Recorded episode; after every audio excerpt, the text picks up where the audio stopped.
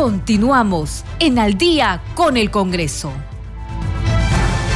Bienvenidos a la segunda media hora del programa Al día con el Congreso. Les saluda Gina Díaz y hoy nos acompaña en los controles Franco Roldán.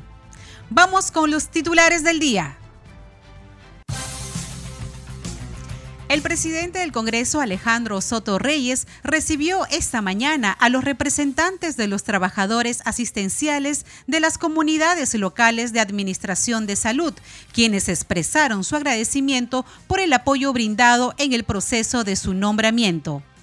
La Comisión de Constitución y Reglamento inició el debate y análisis de iniciativas legislativas que proponen la reforma constitucional del artículo 165 de la Carta Magna para garantizar el apoyo de las Fuerzas Armadas a la Policía Nacional en la vigilancia de las fronteras se busca agregar que, mediante decreto supremo con referendo del ministro del Interior y del ministro de Defensa, el presidente de la República pueda disponer que las Fuerzas Armadas presten apoyo a la Policía Nacional en el control y vigilancia de las fronteras. La Comisión de Presupuesto y Cuenta General de la República, la cual preside el congresista José Geri, desarrolló su sesión descentralizada en la Municipalidad Distrital de San Juan del Urigancho. Se presentaron los titulares de los sectores ministeriales para sustentar las modificaciones presupuestales en el nivel institucional, aprobadas mediante decreto supremo durante el cuarto trimestre del año fiscal 2023, de conformidad con el artículo 66 de la Ley de Presupuesto para el Sector Público para el año fiscal 2023. En Bagua se realizó la segunda sesión extraordinaria de la Comisión de Salud y Población, que preside la congresista Nelsie Heidegger. Durante la sesión se aprobó por unanimidad el dictamen de allanamiento de la autógrafa observada por el Poder Ejecutivo de los proyectos de ley que proponen la ley que establece medidas para contribuir al cuidado de la salud del paciente con enfermedad celíaca. A pedido del congresista Juan Carlos Mori, la Comisión de Salud acordó realizar una sesión descentralizada en Iquitos para abordar la problemática del Hospital de Iquitos, la priorización del Hospital de Alta Complejidad de Salud, así como la situación de la contaminación de la ciudadanía a causa de derrames de petróleo el congresista Alejandro Muñante sustentó el proyecto de ley 5925 de su autoría, que propone la ley que declara el 14 de junio de cada año como Día del Donante de Sangre Peruano. Declaran procedente acusación constitucional contra Martín Vizcarra por caso de vacunas COVID-19. El Congreso de la República suma 101 leyes a favor de millones de peruanos en lo que va el periodo anual de sesiones 2023-2024.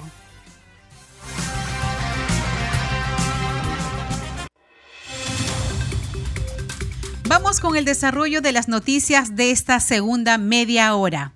Preocupado por el recorte presupuestal a los gobiernos locales y regionales para el ejercicio fiscal 2024, el titular del Congreso, Alejandro Soto Reyes, anunció que viabilizará una mesa de trabajo entre esas autoridades y los técnicos del Ministerio de Economía y Finanzas a fin de dar una solución a sus demandas.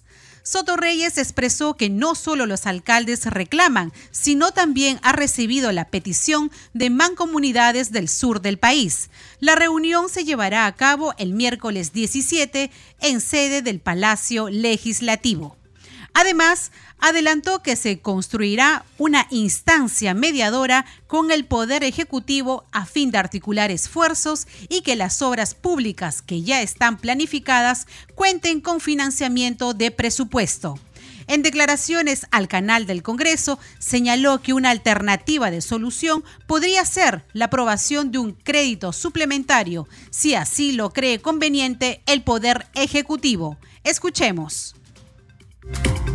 He recibido la petición de mancomunidades del sur del país que vienen el día de mañana para conversar y directamente entablar una solución con el Ministerio de Economía y Finanzas respecto de la reducción según ellos, inmotivada del presupuesto que tienen para este ejercicio 2024. Y eso preocupa, ¿no? Podemos empezar el año 2024 con una reducción del presupuesto para los gobiernos municipales o regionales. Creo que tiene que haber una explicación lógica de parte del ministro de Economía y Finanzas. Él está enviando a sus técnicos, vamos a ir en un primer diálogo y vamos a ver alternativas de solución, porque hay que solucionar esa problemática que vive el país entero. Claro. Continuamos con más información aquí en Al día con el Congreso. En Bagua se realizó la segunda sesión extraordinaria de la Comisión de Salud y Población que preside la congresista Nelsie Heidegger. Durante la sesión se aprobó por unanimidad el dictamen de allanamiento de la autógrafa observada por el Poder Ejecutivo de los proyectos de ley que proponen la ley que establece medidas para contribuir al cuidado de la salud del paciente con enfermedad celíaca. A su turno, el congresista Alejandro Muñante sustentó el proyecto de ley 5925 de su autoría, que propone la ley que declara el 14 de junio de cada año como Día del Donante de Sangre Peruano. Escuchemos. Eh, la declaración del Día Nacional de Donante de Sangre Peruano es necesaria entonces para reconocer a las personas altruistas que están dispuestas a salvar vidas sin esperar retribución alguna.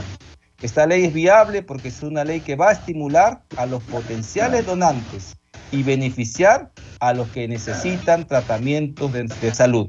El proyecto de ley que declara el 14 de junio de cada año como el Día del Donante de Sangre Peruano eh, no colisiona con ninguna normativa vigente ni con los derechos fundamentales y garantías constitucionales de la población. Por el contrario, Presidenta, las refuerza la refuerza y, justamente va a servir como, justificación para campañas eh, intensas de donación de sangre.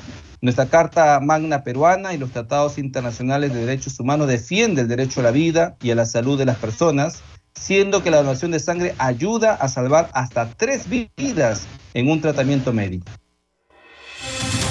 En otras noticias, la Comisión de Presupuesto y Cuenta General de la República desarrolló su sesión descentralizada en la Municipalidad Distrital de San Juan del Lurigancho se presentaron los titulares de los sectores ministeriales para sustentar las modificaciones presupuestales en el nivel institucional aprobadas mediante decreto supremo durante el cuarto trimestre del año fiscal 2023, de conformidad con el artículo 66 de la Ley de Presupuesto para el sector público para el año fiscal 2023. Escuchemos la participación del ministro de Economía y Finanzas, Alex Contreras.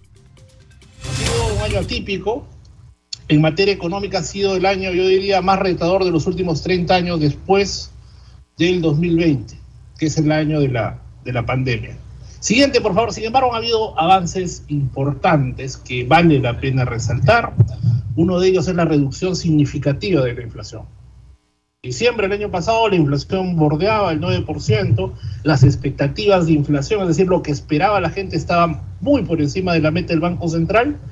Y como ustedes pueden ver eh, en este cuadro, en este gráfico, la inflación se ha reducido, está muy cerca de la meta y las expectativas ya están en la meta del Banco Central y eso es fundamental para la estabilidad económica de un país. Con inflación baja y estable se puede hablar de recuperación, de crecimiento. Y eso creo que ha sido el, resultado de una política monetaria y una política fiscal adecuada. La inflación es un fenómeno monetario en el largo plazo, sin embargo, en el corto plazo, el resultado depende también de lo que haga la, la política fiscal. Eh, lo dijo la presidenta, estamos, este 2023 nos enfocamos en dos frentes centrales. ¿no? Uno, el prepararnos frente al niño. Siguiente, por favor. Ustedes pueden ver en, en la diapositiva número 7 el presupuesto histórico que se le asignó al gobierno nacional para poder prepararnos frente a la emergencia con el apoyo de la Comisión de Presupuesto a través de los diferentes créditos suplementarios. Este es, la, eh, este es el presupuesto ustedes pueden ver es la mayor cantidad asignada para prevención, que debería ser una cultura común todos los años invertir en materia de prevención con la recomendación para que su informe final pase a la subcomisión de acusaciones constitucionales y se investigue si los expresidentes del Consejo de Ministros, Mirta Vázquez y Aníbal Torres, tuvieron una conducta acorde a los parámetros legales, la comisión investigadora a cargo del tema entregó lo actuado sobre el derrame del petróleo ocurrido el 15 de enero del 2022 en Ventanilla. Así lo hizo público la congresista Margot Palacios, presidente de la Comisión Investigadora del Derrame de Petróleo Repsol, impactos, consecuencias y responsabilidades durante un acto público que se desarrolló en el auditorio Alberto Andrade Carmona. Escuchemos. El derrame de petróleo ocasionado por Repsol en el mar de Ventanilla el 15 de enero de 2022 fue considerado como el peor desastre ecológico en las costas peruanas. Ante ello, el despacho de la congresista Margot Palacios presentó el informe final que arrojó la investigación efectuada respecto a dicho derrame. Este es un dato mucho más, en este caso preciso, de los daños que se ocasionaron y en donde hablamos de que hubo una afectación a un vasto mar productivo y de alta diversidad de fitoplancton, softplancton, ventos marinos, algas y fauna marina, consideramos como el crimen ecológico de todos los tiempos generados, en este caso en el mar de Ventanilla. Las conclusiones de la comisión investigadora señalan que la principal responsabilidad del derrame recae en la empresa refinería La Pampilla, haciendo extensiva al grupo Repsol a la que pertenece a través de Repsol Perú en su condición de accionista mayoritario. Una comisión investigadora que estuvo por profesionales muy probos, con mucha ética profesional, entre biólogos, administradores, entre otros, determinaron lo siguiente la responsable la causante principal del derrame de petróleo fue las malas prácticas de operación del régimen de descarga. Decir, Repsol estaba apurada en descargar. Quería descargar rápido, ¿no? ¿Por qué será? Verá Veritas dice que ellos trajeron una cantidad mayor a lo que ellos declararon en la SUNAT Finalmente, el informe también considera que de haber existido una comunicación oportuna a las autoridades, se hubiera evitado un mayor impacto al ecosistema. Sin embargo, la empresa refinería La Pampilla señaló en todo momento tener un derrame controlado y que activaron su plan de contingencia de manera inmediata. A esta hora de la noche presentamos el balance del trabajo realizado hasta la fecha por la Comisión de Pueblos Andinos. La Comisión de Pueblos Andinos, Amazónicos y Afroperuanos, Ambiente y Ecología, hasta el momento viene aprobando más de 15 dictámenes que benefician a las poblaciones más vulnerables con problemas ambientales y sociales. Este grupo de trabajo ha realizado audiencias públicas con las autoridades competentes de los tres niveles de gobierno, donde participaron exponiendo las acciones y compromisos respecto al déficit hídrico en Tacna, la minería ilegal e informal en Amazonas y Loreto, violencia sexual en las poblaciones indígenas en Amazonas, la protección de los defensores ambientales e indígenas en Ucayali, así como la invasión de tierras indígenas y la tal ilegal en Loreto. Asimismo, la comisión ha sesionado más de 14 veces. Del mismo modo, se han analizado más de 28 proyectos de ley y continúan realizando control político a los ministerios del Ambiente, Cultura, Desarrollo Agrario y Energía. También, los dictámenes aprobados buscan mitigar las afectaciones a los ecosistemas frágiles, los humedales y especies nativas amenazadas. Otra de las propuestas aprobadas tiene que ver con el impulso del financiamiento de las áreas naturales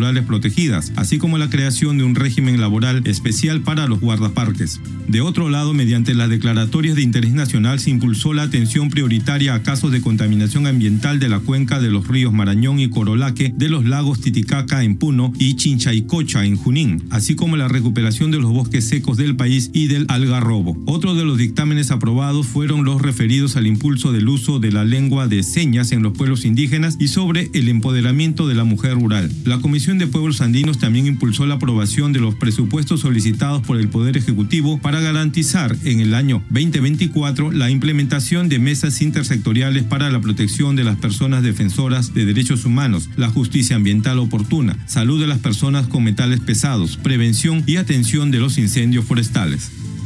La Comisión de Pueblos Andinos abordó una amplia gama de temas cruciales, la lucha contra la discriminación, la preservación de la identidad cultural y la promoción de la participación activa. Son solo algunos de los desafíos que enfrenta.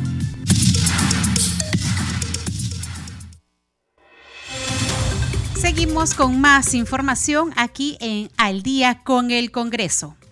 Finalizada la audiencia correspondiente a las denuncias acumuladas seguidas contra el congresista Juan Carlos Lizarzaburu, el titular de la Comisión de Ética Parlamentaria, Diego Bazán, sostuvo que por primera vez se hará uso del procedimiento de flagrancia. La comisión pide 120 días de suspensión para el congresista Lizarzaburu. Escuchemos. En la tercera sesión extraordinaria de la Comisión de Ética Parlamentaria se realizó la audiencia correspondiente a los expedientes acumulados 160, 161 y 162 2023-2024, seguidos contra el congresista Juan Carlos Lizarzaburu Lizarzaburu. El parlamentario Diego Bazán, presidente del grupo de trabajo, informó que el procedimiento de flagrancia seguirá el debido proceso para que la comisión emita un informe final y pueda llevarse a votación. En tanto, los congresistas Eduardo Castillo de Fuerza Popular y Susel Paredes de Cambio Democrático, Juntos por el Perú, sustentaron sus denuncias. Que se ha afectado la intimidad y el honor de una congresista, una congresista proba, una congresista que siempre ha demostrado una gran labor aquí en el Congreso de la República. Es la situación en la que un congresista es sorprendido cometiendo una conducta antiética o acaba de cometerla, escenario que habilita el desarrollo de un proceso célere simplificado e inmediato.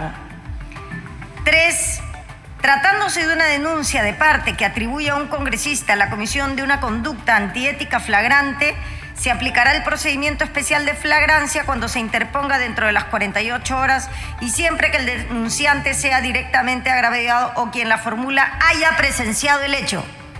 Y yo he sido parte de esa comisión. Por su parte, el congresista denunciado Juan Carlos Dizarzaburu reiteró sus disculpas públicas por la ofensa proferida contra su colega parlamentaria. Por este motivo, señor presidente, me allanaré a la decisión que tome esta comisión con el fin de no causar mayor incomodidad a mi colega, motivo por el cual solicito que esta comisión emita un pronunciamiento en el menor plazo posible. Muchas gracias.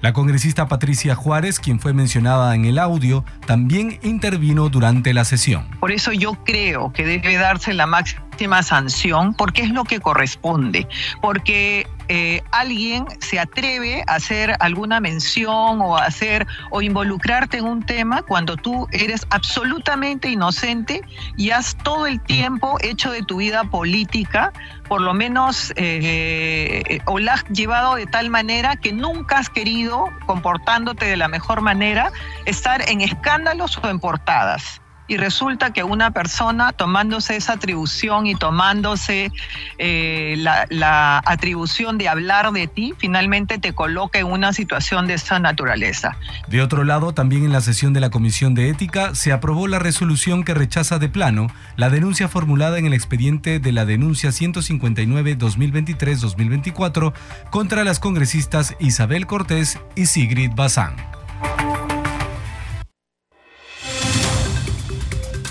Ahora vamos a escuchar un podcast sobre la ley 31887, ley que promueve la protección y desarrollo integral de las niñas, niños y adolescentes que se encuentran en situación de orfandad. Podcast Congreso Radio. Podcast Congreso al Día, donde comentamos todo sobre las principales leyes aprobadas en el Congreso de la República.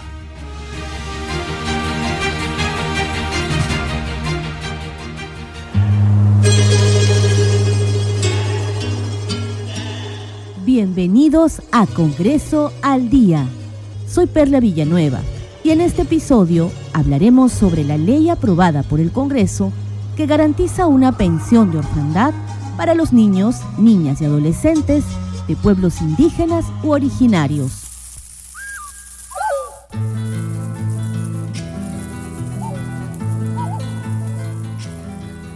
Miles de niños de los pueblos indígenas u originarios del Perú perdieron a sus padres a causa del COVID-19 y por varios motivos no podían percibir la pensión establecida por la ley de orfandad. Así lo precisa la congresista Ruth Luque, autora de la ley.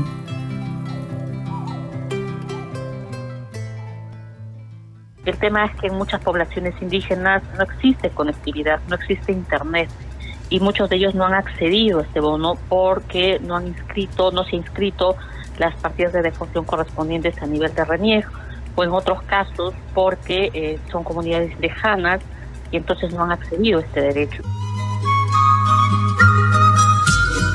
Según el Ministerio de Salud, las regiones con mayor número de fallecidos por el COVID fueron Loreto, Amazonas, Ayacucho, Puno y Ucayali. Muchos pequeños quedaron desamparados y ahora con esta ley podrán empadronarse en sus comunidades con el apoyo de las autoridades locales, tal y como lo señala la congresista Ruth Luque. lo que se está planteando en esta iniciativa es que esto se pueda acreditar a través del de, presidente de la comunidad nativa, la comunidad campesina, indígena originaria, o un funcionario del INAVIF, y de la misma manera pueda inscribirse, digamos, el, certificado de función con el, la certificación de la autoridad de la zona este, o y el presidente de la comunidad. Entonces esto permite subsanar ese, este vacío que existía y digamos garantizar que especialmente estos niños que no han accedido a la pensión de orfandad y que han muerto y padres a consecuencia de la pandemia puedan pues acceder de este derecho que están gozando hoy otros menores también. La presidenta de la Comisión de la Mujer, Milagros Jauregui de Aguayo, recuerda que la Constitución Política del Perú establece la obligación del Estado de proteger a los niños en situación de abandono. La ley 31405 otorgaba pensión de orfandad a niños y adolescentes cuyos padres fallecieron. Cual estaba redactada la norma, no permitía a los niños y adolescentes de pueblos indígenas, campesinos u originarios acceder a dichas pensiones, razón por la cual se realizó una modificación para permitir que la solicitud pueda ser canalizada a través de los representantes de sus comunidades. Comisión de Mujer, que promueve la protección y desarrollo integral de las niñas, niños y adolescentes que se encuentran en situación de orfandad a fin de garantizar el acceso a una pensión de orfandad de niñas, niños y adolescentes de pueblos indígenas u originarios. Al voto ha sido aprobada la exoneración de la segunda votación del proyecto. Esta aprobación representa un paso significativo hacia la protección y el apoyo de los niños y adolescentes más vulnerables en el país y demuestra el compromiso del Congreso en asegurar que se cumplan sus derechos fundamentales. Hasta aquí nuestro podcast del Congreso de la República. Esperamos que esta información haya sido útil. En los siguientes episodios revisaremos otras leyes aprobadas recientemente por el Pleno.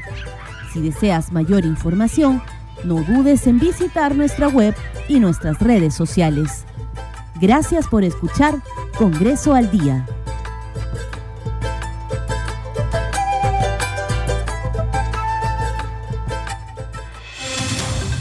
Vamos con los titulares de cierre. El presidente del Congreso, Alejandro Soto Reyes, recibió esta mañana a los representantes de los trabajadores asistenciales de las comunidades locales de Administración de Salud, quienes expresaron su agradecimiento por el apoyo brindado en el proceso de su nombramiento.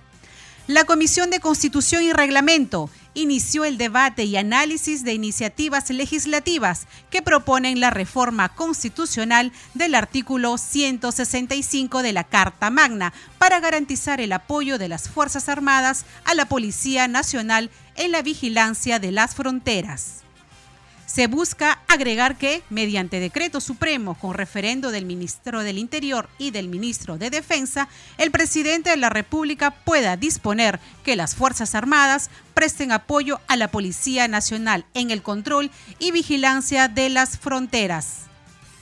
La Comisión de Presupuesto y Cuenta General de la República, la cual preside el congresista José Geri, desarrolló su sesión descentralizada en la Municipalidad Distrital de San Juan del Urigancho.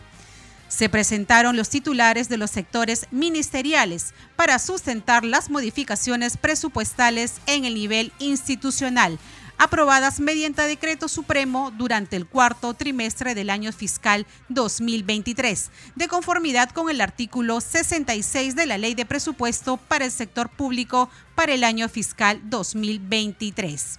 En Bagua se realizó la segunda sesión extraordinaria de la Comisión de Salud y Población, que preside la congresista Nelsie Heidegger. Durante la sesión se aprobó por unanimidad el dictamen de allanamiento de la autógrafa observada por el Poder Ejecutivo de los proyectos de ley que proponen la ley que establece medidas para contribuir al cuidado de la salud del paciente con enfermedad celíaca.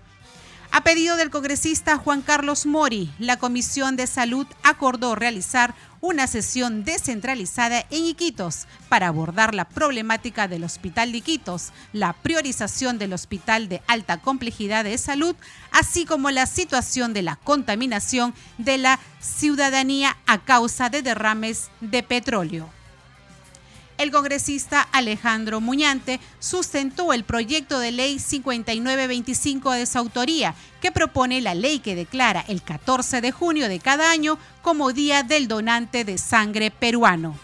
Declaran procedente acusación constitucional contra Martín Vizcarra por caso de vacunas COVID-19 el Congreso de la República suma 101 leyes a favor de millones de peruanos en lo que va el periodo anual de sesiones 2023-2024.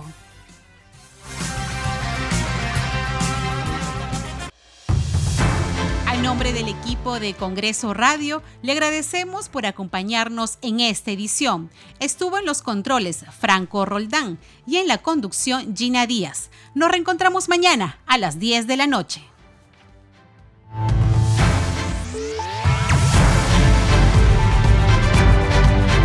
Congreso Radio presentó Al día con el Congreso